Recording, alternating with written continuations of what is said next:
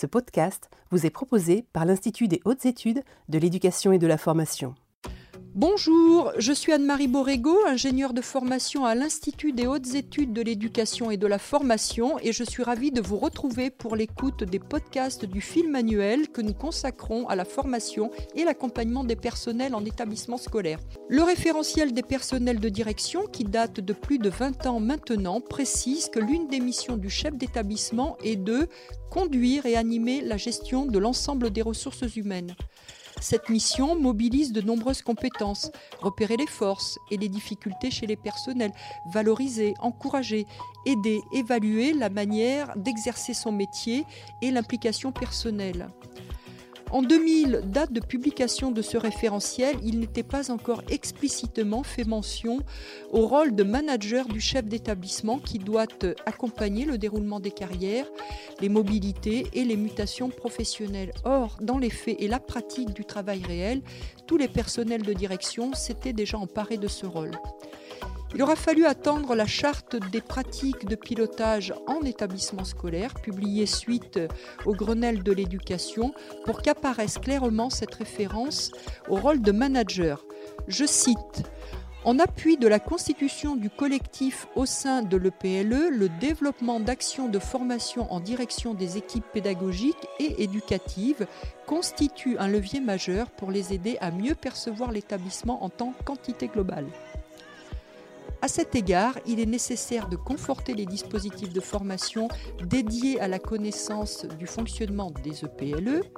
Conjointement, le renforcement de la formation initiale et continue des personnels de direction aux compétences managériales constitue le complément logique de la formation des personnels d'enseignement et d'éducation.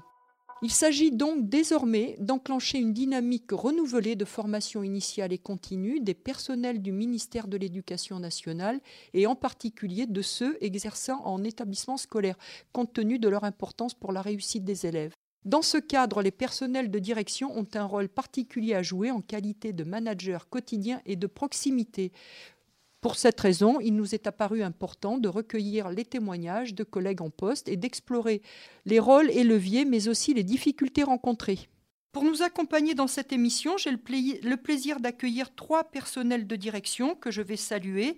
Je remercie donc mes trois collègues féminines, Rachel Kaya qui est proviseure et Anne-Laure Grandio qui est proviseure adjointe dans l'Académie de Versailles. Enfin, toutes les deux sont dans l'Académie de Versailles. Christelle Bournat, qui est quant à elle principale dans l'Académie de Toulouse. Bonjour à toutes les trois. Bonjour Anne-Marie. Bonjour.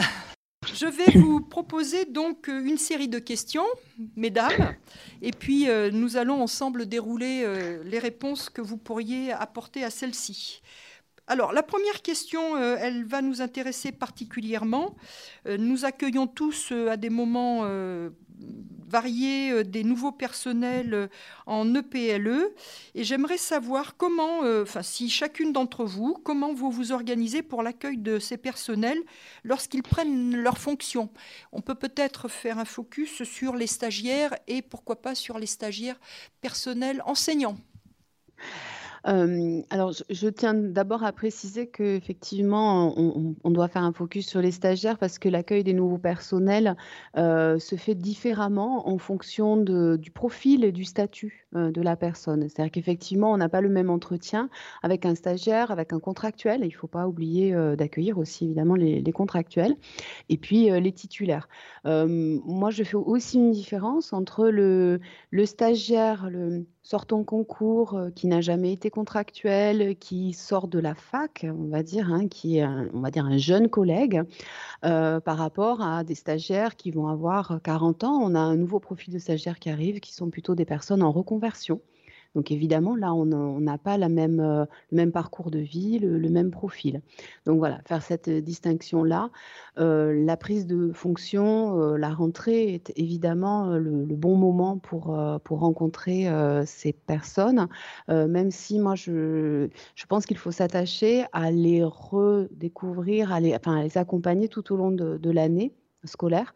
donc, vers janvier, février, refaire un, entretien avec ces, ces, personnes pour savoir où elles en sont de leur arrivée dans le métier pour les stagiaires, de leur arrivée dans l'établissement pour les nouveaux titulaires de l'établissement. Voilà, essayer de, de, trouver des moments au-delà de l'accueil pour refaire un point avec ces personnes sur leur arrivée dans l'établissement et où dans le métier, puisque là, on a des, on a des personnes différentes. Je vois Rachel qui souhaite intervenir. Je t'en prie, vas-y. Moi, je dirais aussi un petit peu comme Christelle, effectivement, par rapport aux stagiaires, c'est très formalisé puisqu'on a des documents à renseigner aussi, donc forcément, il faut le faire.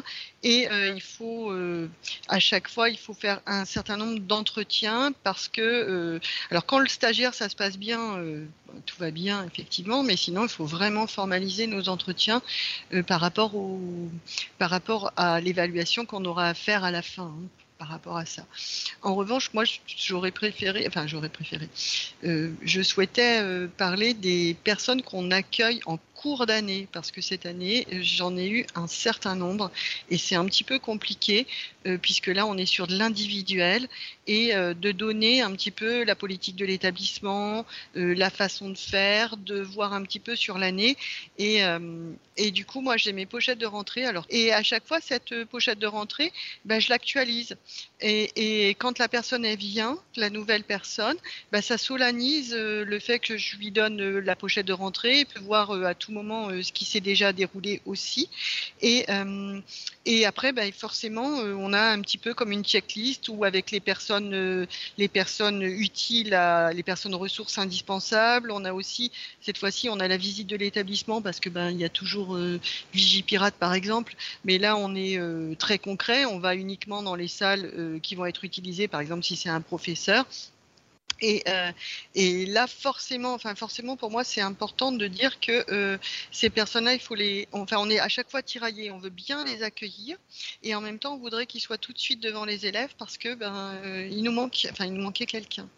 Donc voilà. je, je, suis complètement d'accord, Rachel. Hein. il y a effectivement une attention particulière à porter à ces personnels que l'on accueille en cours d'année, parce que tu viens de le dire, on est souvent pressé de les voir occuper la fonction pour laquelle ils ont été recrutés, mais en même temps, il ne faut pas rater euh, leur euh, arrivée dans l'établissement et ça nécessite la mise en place de certaines euh, conditions, d'un certain formalisme. Je vois Anne-Laure qui voudrait poursuivre. Vas-y, Anne-Laure. Oui, effectivement, merci. cet accueil au fil de l'eau me paraît indispensable selon la taille des établissements. C'est parfois moi je dirais presque une trentaine, voire une quarantaine de personnes que j'ai pu accueillir depuis la rentrée là. J'ai accueilli 60 nouveaux personnels entre juillet et août, et puis j'en ai accueilli pratiquement une, voilà, je dirais 30 ou 40 autres depuis la rentrée, avec un fort turnover cette année particulièrement, je pense, c'est assez conjoncturel, on va le souhaiter en tout cas, mais avec un, réel turnover de personnes qui, euh, qui viennent, mais qui finalement abandonnent assez, euh, assez rapidement euh, la fonction et d'où l'importance de, de, formaliser un accueil et, le, plus efficace et le plus, euh, le plus accueillant possible, évidemment, qu'ils se sentent à l'aise, qu'ils soient tout de suite euh, au fait de ce qu'ils ont à... de sécurité, enfin de sécurisant, un accueil sécurisant.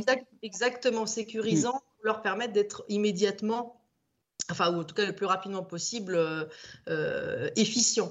Euh, par exemple, moi, je suis dans un grand établissement polyvalent de 2400 élèves. Euh, J'ai plus de 200 personnels enseignants euh, titulaires. Hein. Mmh. Donc, la taille de l'établissement aussi peut donner le vertige à l'arrivée. Hein. C'est 10 hectares, 4 bâtiments principaux. Pour se retrouver dans les lieux, ne serait-ce que ça géographiquement, et dans les salles, ça peut prendre parfois quelques, quelques jours voire quelques semaines. Euh, donc, euh, on, fait un accueil systématique avec les DDF quand, euh, quand il y a lieu. On leur transmet ce fameux livre, livret de rentrée. Moi aussi, il est en version papier et numérique.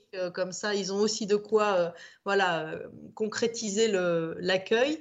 On leur transmet aussi une fiche d'accueil qui a été réalisée par les représentants des personnels enseignants et éducatifs euh, titulaires au, CA qui ont souhaité euh, participer justement à cet accueil avec nous et qui comportent les coordonnées des professeurs soutiens, dirons-nous. Mmh. professeurs ressources avec les numéros de portable qu'ils peuvent appeler donc dans, avec plusieurs personnels dans les différentes filières de l'établissement qui peuvent être vraiment le relais euh, des questions pratiques. Euh, voilà, on ne peut pas être disponible 24 heures sur 24. Or, en salle des professeurs, ils trouvent toujours quelqu'un qui va euh, accompagner. J'imagine que dans un établissement de la taille que, que tu décris, on doit rapidement se sentir ou avoir le sentiment d'être isolé. C'est peut-être déjà une des caractéristiques euh, du métier d'enseignant, hein, euh, mais dans les gros établissements, les professeurs peuvent assez rapidement se sentir euh, isolés et ça peut conduire à certaines difficultés, je crois. D'où l'importance effectivement de, travailler cet accueil également avec les équipes enseignantes. Enfin, ça paraissait indispensable en tout cas dans, dans mon établissement. Euh, et bien sûr, on leur transmet les coordonnées du référent de, de, la discipline, du coordo ou du tuteur prévisionnel quand le nouvel arrivant est un néo-enseignant stagiaire. Enfin, voilà, on leur, on leur donne tout de suite les clés euh, indispensables de réussite. Tu, veux poursuivre, Christelle? Au moment de, l'accueil donc de, ces personnels, effectivement, euh, souvent les, questions qu'ils euh, posent euh, sont d'ordre pratique. Hein, on l'a entendu avec les collègues, et je trouve qu'il est important de, s'attacher à, parler aussi de, pédagogie. Et tout de suite hein, de poser que le chef d'établissement est aussi un responsable pédagogique. Parce que euh, euh, d'une manière assez euh, naturelle, les enseignants ont tendance à se tourner vers les enseignants et vers les inspecteurs et à nier un petit peu la fonction de responsable pédagogique du chef d'établissement. Alors c'est plus ou moins fort en fonction des collègues et puis des, des situations des établissements, mais de tout de suite marquer ce, ce rôle-là, ça me paraît important puisque, alors notamment pour les, les, les, contractuels ou pour les stagiaires, on va avoir un rôle dans la poursuite de leur contrat ou dans leur titularisation, et autant qu'ils euh, qu'ils aient ça en tête euh, immédiatement, évidemment. Euh, en plus, je trouve que stratégiquement et à long terme, hein, voilà, ces jeunes collègues ou ces nouveaux collègues en tout cas vont devenir des plus vieux collègues et à long terme, qu'ils aient mmh. bien ancré dans, dans l'esprit que le chef d'établissement est un responsable pédagogique, ça sert à tout le monde et en tout lieu hein, finalement. Oui, ancrer l'idée que nous sommes à leur côté pour euh, les aider et faciliter euh, le déroulement euh, de leur carrière et les accompagner à, tous les moments, tous les points, tous les moments clés de, ce déroulement de carrière. Mmh, tu as raison. Oui.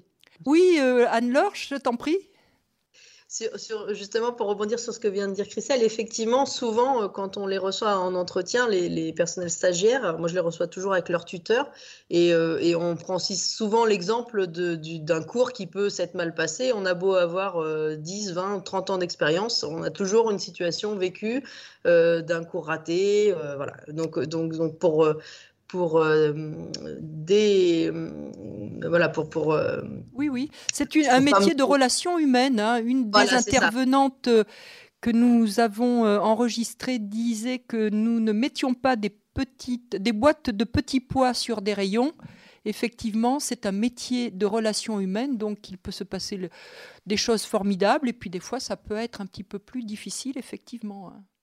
Voilà, juste pour, relativiser leurs difficultés, euh, leur montrer que finalement on en a tout au long de la vie. C'est voilà, quand on mmh. travaille avec euh, de l'humain, euh, on a forcément des situations qui nous échappent par moment ou qui en tout cas risquent de nous échapper et qu'on n'a pas vu venir même avec 30 ans d'expérience. Alors, euh, Christelle vient de dire que vous étiez euh, en période d'entretien professionnel. Je sais aussi que vous êtes en période de construction du plan euh, de formation d'initiative locale. Alors on les appelle de façon différente selon les académies, formation de proximité, formation d'initiative locale. J'aimerais savoir comment vous faites pour élaborer avec vos équipes vos demandes de formation pour les personnels de votre établissement Dis-moi, vas-y, Christelle. Euh, alors effectivement, moi j'utilise les, moments que l'on a de, réflexion collective. Ils sont pas si nombreux que ça, hein, où effectivement on a tout le monde autour de la table. Alors il y a, y quand même euh, il y a la pré-rentrée hein, qui peut euh, être utilisée pour, pour avoir cette réflexion et qui peut être connectée avec les priorités nationales qui sont évoquées au moment de la rentrée par le recteur et le ministre. il y a des journées administratives aussi en fin d'année. C'est le pendant avec la pré-rentrée, mais c'est mmh. vraiment pour préparer l'année suivante, où au vu de on va dire, du déroulement de l'année, les enseignants vont ressentir un certain nombre de besoins et évoquer euh, tel ou tel besoin en formation d'initiative locale. Et puis, il peut y avoir d'autres moments comme la, préparation du projet d'établissement, par exemple, l'évaluation. Hein. Il y a des établissements qui sont en cours d'évaluation. Là aussi, on, fait naître des besoins en formation. Et puis, euh, il y a aussi le conseil pédagogique qui est plus ou moins euh, efficace en termes de discussion collective en fonction des établissements. Donc, on ne peut pas euh, s'appuyer uniquement sur le conseil pédagogique, mais ça peut être évidemment un, levier euh, efficace s'il y a une, vraie discussion euh, et que le coordonnateur porte réellement la voix des collègues en conseil pédagogique. Anne-Laure, tu souhaites rebondir? Oui, oui, bah, que les, formations à initiative locale, elles ne fonctionnent que si elles sont effectivement pensées et, organisées collectivement avec voilà, un, exposé des besoins des équipes, mais enfin, ressenti et perçu comme tel, parce que sinon, euh, si elles sont mises en place euh, par... Euh, elles semblent imposées par la direction de l'établissement, ça ne, ça ne, fonctionne pas du tout. Donc, je fonctionne de la même manière en conseil d'enseignement en fin d'année scolaire. On fait un recensement des besoins, on en discute en termes de formation, qu'elle soit d'ailleurs disciplinaire ou transdisciplinaire, et on élabore ensemble le canevas du plan de formation de l'établissement pour l'année suivante. Et ensuite, les demandes de fil en découlent. Alors, il y en a ensuite qui arrivent effectivement en, cours d'année scolaire. Euh, et on sollicite les équipes. Du coup, on leur transmet la, proposition et se, voilà, se positionne qui le souhaite sur ces différentes formations, parce qu'il y a toujours, il reste toujours des places disponibles en cours d'année. J'ajouterai quand même une chose sur cette euh, question-là, sur le plan des ressources humaines. C'est pas forcément si simple que cela de gérer le plan de formation de l'établissement, parce qu'entre les formations imposées, indispensables pour euh, euh, voilà, accompagner les réformes en cours, pour préparer aux nouveaux examens, aux nouvelles épreuves, les convocations pour préparer des sujets, pour corriger des sujets, pour faire des, enfin, voilà, diriger des jurys d'examen on a des, équipes euh, et des enseignants qui sont constamment sollicités. Je pense à certaines disciplines qui sont sur tous les fronts, en tout cas dans mon établissement, euh, les langues vivantes par exemple, hein, qui sont sur, le front, sur tous les fronts en, LGT, mais aussi en BTS. Euh, c'est très complexe aussi de pouvoir avoir le contrôle, en tout cas le contrôle, la, supervision de, la vision d'ensemble de, ce qui va fonctionner dans l'année parce que certaines formations ensuite qui arrivent au, fil de l'eau euh, se rajoutent à celles que nous, on a prévues avec les équipes et à celles mmh. que individuellement les mmh. enseignants ont demandé. C'est vraiment très lourd sur le temps scolaire de mmh. l'établissement. Oui, oui, tout à fait.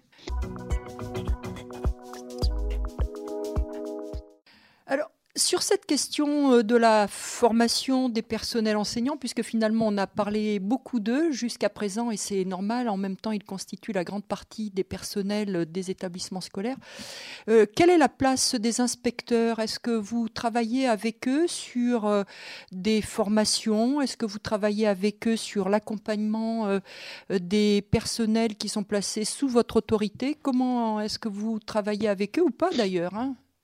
Donc effectivement, euh, lorsque l'on a besoin du, concours d'un inspecteur, on peut solliciter euh, les inspecteurs, de préférence les, inspecteurs référents du bassin ou de l'établissement. Alors, il y a des fonctionnements différents en fonction des disciplines et, des académies, hein, euh, d'après ce que mmh j'ai compris également. tous les inspecteurs ne, ne, ne, ne collaborent pas de la même manière avec les établissements scolaires. Euh, on, peut leur, euh, leur demander d'intervenir euh, sur une thématique d'un point de vue collectif, par exemple l'évaluation par compétences ou euh, devoir faire, enfin, le travail personnel de l'élève, voilà, sur des thématiques euh, comme cela. Mais effectivement, ça demande une certaine proximité avec l'inspecteur euh, pour pouvoir préparer sa, sa, venue et son intervention afin qu'elle soit réellement euh, utile à tous et qu'elle n'est pas, qu'elle ne soit pas comprise en tout cas comme l'intervention d'une discipline. Voilà, une mmh. préconisation pour une seule, une seule discipline.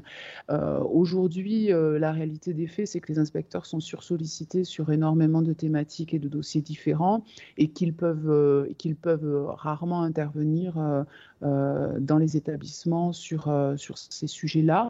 Alors, ils le font en ce moment. La priorité, elle est donnée plutôt sur l'évaluation continue contenu au lycée et sur les questions de la préparation de l'oral, hein, donc mmh, toujours mmh. dans le cadre de la réforme des lycées. Donc par exemple, en collège aujourd'hui, c'est plus compliqué de faire venir un inspecteur. Voilà, pour cette raison-là, mais qui, se, qui est compréhensible. Hein.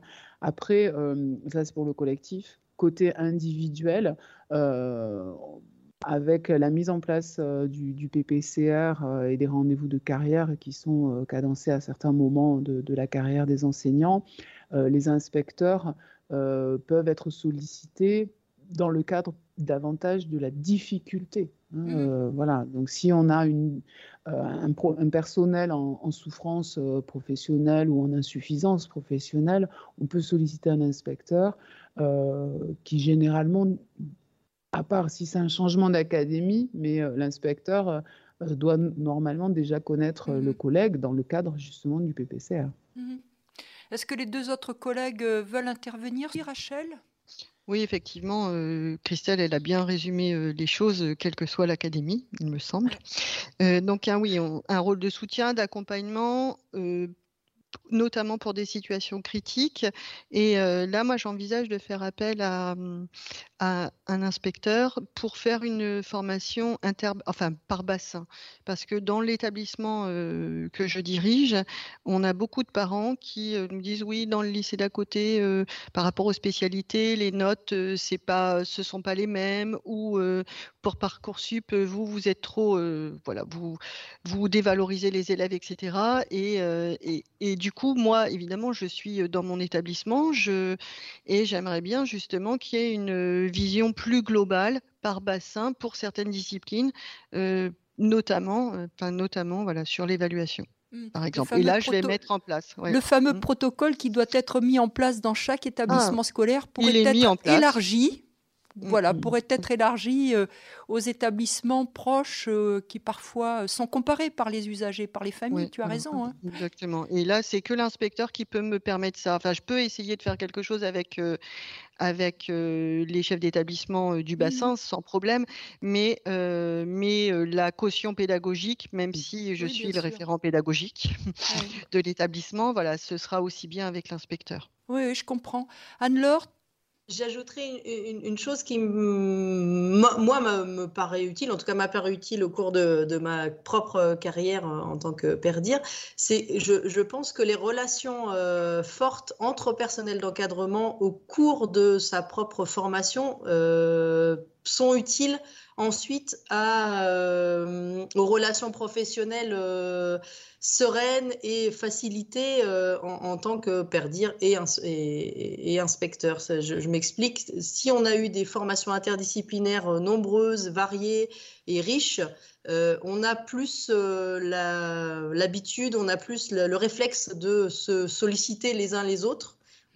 si on se connaît aussi, si on a noué des relations professionnelles voilà, riche avec certains collègues inspecteurs, on, on est plus fondé à les appeler et, l'inverse est vrai aussi d'ailleurs. Donc ça, ça se joue aussi dans la formation des personnels d'encadrement, je pense, cette bonne mmh. relation et cette, cette place euh, qu'on peut euh, justement développer, euh, cette coopération qu'on peut développer utilement avec les, les corps d'inspection. Et, tu as raison, c'est une tendance aujourd'hui à l'IH2EF. On on promeut effectivement des temps de formation communs, personnel de mmh. direction, inspecteur, parce que les problématiques euh, et les, euh, le travail doit être fait en, commun auprès des, équipes. Mmh, mmh. Et, oui, et la, bonne connaissance des métiers de chacun est indispensable justement à la bonne compréhension euh, pour que les Perdir n'aient pas l'impression que les inspecteurs ne sont jamais là quand ils les sollicitent. Ils sont, Christelle l'a dit tout à l'heure, sur-sollicités sur un certain nombre de dossiers. Et donc, pour eux, ce n'est pas évident. On a l'impression qu'ils ne sont jamais en établissement. Mais oui, de fait, ils sont euh, partout. Et, et, mm. donc, ils, ont bien du mal euh, parfois à répondre à, mm. voilà, des sollicitations.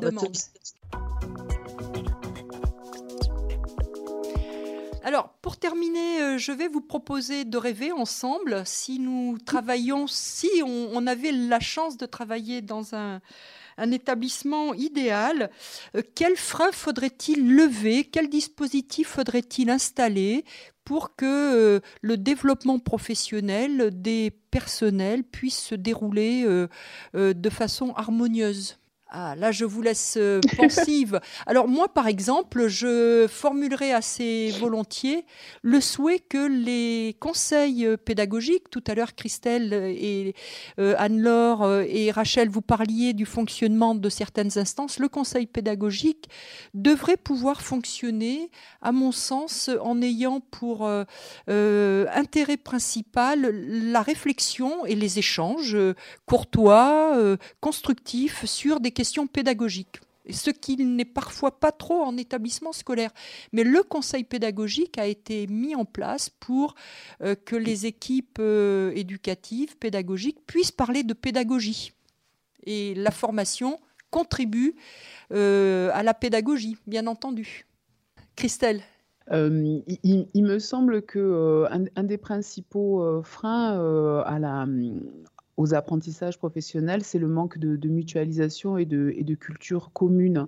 Alors, euh, ce qui paraît euh, totalement euh, finalement contradictoire avec cette image que l'on a des enseignants peut-être peut-être un peu trop corporatistes, mais au final, on a parfois l'impression qu'on est dans une profession libérale, ou en tout cas qu'on est sur cette liberté pédagogique qui est, mise en avant euh, parfois pour camoufler le, manque d'envie, de, mutualisation, de travailler ensemble. Parce qu'effectivement, travailler ensemble, ça veut dire qu'on on fait des concessions.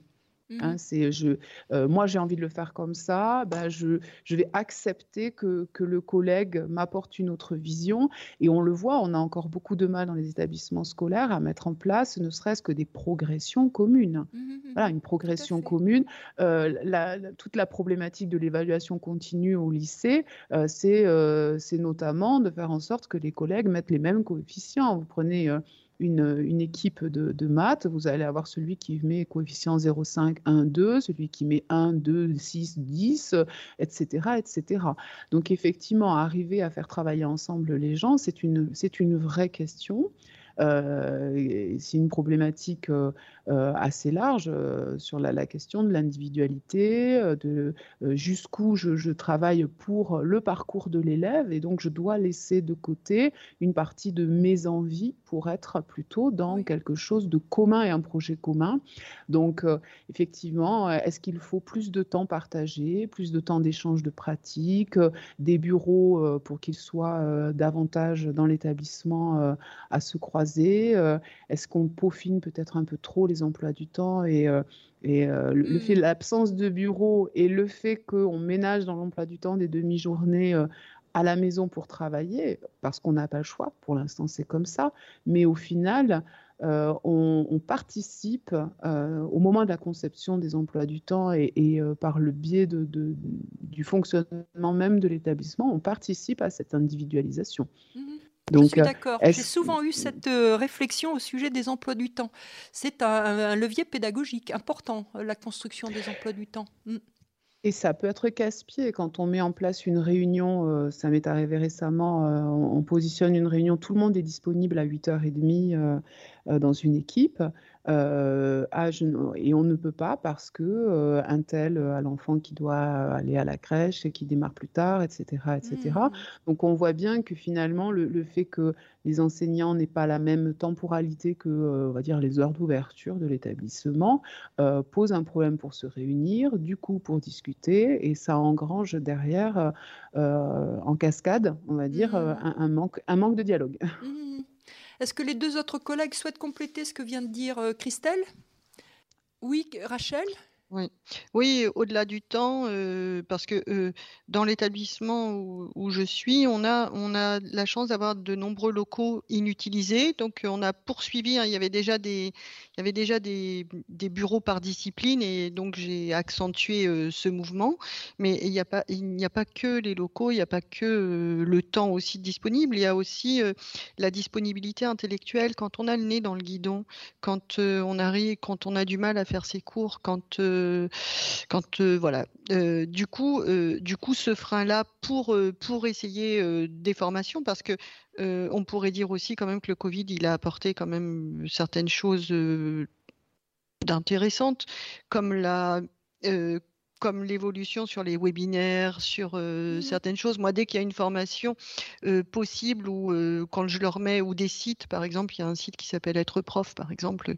qui est très intéressant, qu'on, quelle que soit, quelle que soit la scolarité, enfin, qu'on soit dans le secondaire ou, ou en primaire. Euh, voilà, par exemple. Et donc, tout ça, toutes ces informations-là, moi, je leur transmets, mais après, euh, le quand est-ce qu'ils le regardent, quand est-ce qu'ils le font, ça, voilà, ça va dépendre effectivement de leur euh, disponibilité intellectuelle aussi et de leur travail, en plus du temps. hein. Oui, oui, Voilà. je suis d'accord. Cette ouverture au Ça, c'est un questionnement. frein. Ouais, Voilà. L'ouverture au questionnement de ses Mm. pratiques professionnelles, en fait, se, se remettre en question, se demander euh, si ce que l'on fait, on pourrait le faire autrement, euh, si on l'a toujours fait comme ça, si euh, voilà, c'est très juste. Cette ouverture intellectuelle, oui, au changement, en fait. Est-ce que Anne-Laure, tu souhaites conclure et puis après on va s'arrêter là? J'ajouterais une modeste euh, idée qui nous est venue là au retour des vacances. Euh, Nous accueillons une nouvelle collègue dans une discipline euh, finalement où, il n'y a pas d'autres collègues dans l'établissement parce qu'elle a une heure de cours par classe et donc tout son service est, auprès de toutes les classes concernées. C'est sur la section d'enseignement professionnel et elle n'a pas de collègue référente à qui elle puisse poser toutes les questions qui éventuellement, enfin, qui, voilà, qui lui serviraient à, à débuter, bien débuter dans la fonction, puisqu'elle est néo-contractuelle. Et euh, nous avions euh, recruté euh, juste avant les vacances quelqu'un pour, pour bah, remplir ce remplacement qui n'était toujours pas pourvu depuis plusieurs mois.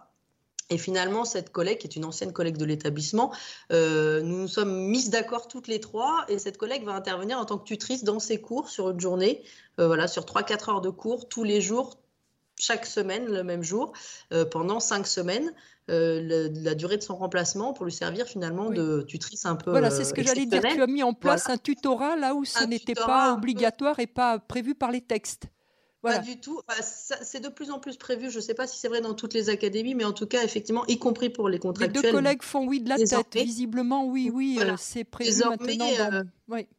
Voilà, il y a un tutorat prévu. Alors après, c'est donc euh, les, enseignants qui sont tuteurs ont une, compensation financière, enfin une, une, une indemnité, euh, voilà, pour des, des périodes qui peuvent être de 3 ou 6 mois, je crois, de mémoire, des tutorats euh, courts en, durée. Mais là, c'était un peu exceptionnel euh, et on n'avait pas forcément la possibilité de mettre en place un tutorat puisqu'elle va rester 5 semaines seulement, cette nouvelle collègue. Mais pour bien la- l'accueillir dans le métier, puisque j'avais déjà positionné l'autre euh, enseignante qui avait bien voulu nous, rendre service finalement hein, sur ce remplacement, elle s'était rendue disponible. J'ai dit, bah, qu'à cela ne tienne, les heures, les HSE, je les ai mis de côté. Et bien, euh, voilà, tu vas lui servir de tutrice. euh, Mhm. euh, voilà, c'est une période un peu, un peu euh, particulière. Et voilà, on verra les conclusions qu'on peut en tirer, mais ça me paraît aussi des petites choses qui peuvent être euh, utiles et nécessaires. On pourrait imaginer plutôt que des, des indemnités de tutorat euh, voilà, qu'il faut euh, encadrer systématiquement avec une convention, etc. euh, finalement, quelques heures, un volant de quelques heures d'accompagnement ponctuel à l'arrivée d'un nouveau collègue, ça, semble facile à faire en établissement en tout cas. Alors, écoutez, nous voilà arrivés à la fin de notre euh, enregistrement. Donc, je vais vous remercier toutes les trois d'avoir euh, clôturé cette série des podcasts que nous consacrons euh, aux questions de l'accompagnement de la formation des personnels en E EPLE. Je suis certaine que notre échange viendra nourrir la réflexion de chacun sur la situation, son rôle et les leviers qui pourraient être mobilisés. Je vous rappelle que l'ensemble de nos podcasts est accessible via les principales plateformes Apple Podcast, Spotify, Google Podcast ou encore directement sur notre site internet www.ih2ef.gouv.fr. Site sur lequel vous retrouvez également les fiches du fil manuel des personnels de direction. Notre prochaine série, qui est actuellement en préparation, sera consacrée à la question des usages du numérique en éducation. Ce sera la dernière euh, série de cette saison 2021-2022. Et euh, je suis très heureuse de pouvoir euh, vous proposer prochainement une série de- d'épisodes sur cette question-là. D'ici la semaine prochaine, portez-vous bien.